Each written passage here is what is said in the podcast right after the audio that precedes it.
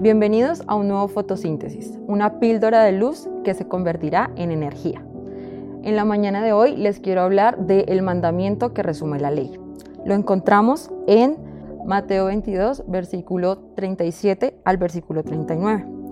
En, estos, en esta porción de la palabra encontramos el mandamiento de que tenemos que amar a nuestro Señor Dios con toda nuestra mente, con toda nuestra alma y con todo nuestro corazón. Semejante a este, también tenemos que amar a nuestro prójimo como a nosotros mismos. Entonces, este mandamiento que Jesús dijo que resumía toda la ley, eh, se basa en el tipo de amor que tenemos que tener, tanto para amar a Dios como para amar a nuestro prójimo y a nosotros mismos. En la antigua Grecia encontrábamos que los griegos diferenciaron cuatro tipos de amor. El amor eros, el amor ágape, el amor filial y el amor estrón. El amor filial y el amor estrón son los que sentimos por nuestros familiares eh, o amigos. El amor eros es ese amor pasional que sentimos por nuestra pareja cuando eh, iniciamos una relación y llegamos al matrimonio.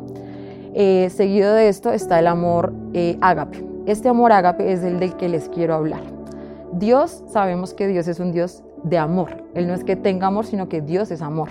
Y ese amor de Dios es ágape, un amor que se basa en una decisión.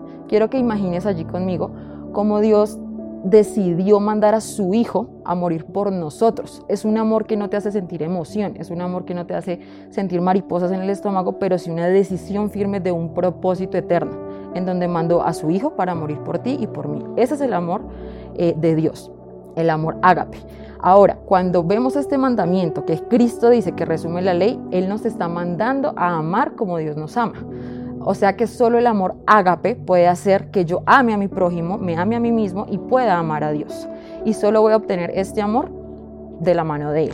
En la siguiente cita, que es Efesios 4:32, dice, sean amables y misericordiosos, considerándonos unos a otros y perdonándose como Dios ha perdonado a todos a través de Cristo. Una característica del amor de Dios es que revela misericordia por el otro. Si tú no sientes misericordia por tu, hermano, podemos ver que no es un amor ágape para poderlo identificar. Y en la siguiente cita, que es Marcos 11:26, hay una condición a este mandamiento. Porque dice, porque si vosotros no perdonáis, tampoco vuestro Padre que está en el cielo puede perdonar vuestras ofensas. Dios nos amó, hizo lo más difícil, que fue mandar a su Hijo.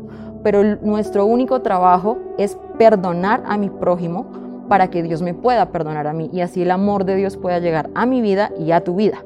Entonces, esta enseñanza es muy grata porque para que tú puedas acercarte a Dios y podamos perdonar y amar como Él nos lo pide, eh, tenemos que tener el amor agape en nuestras vidas.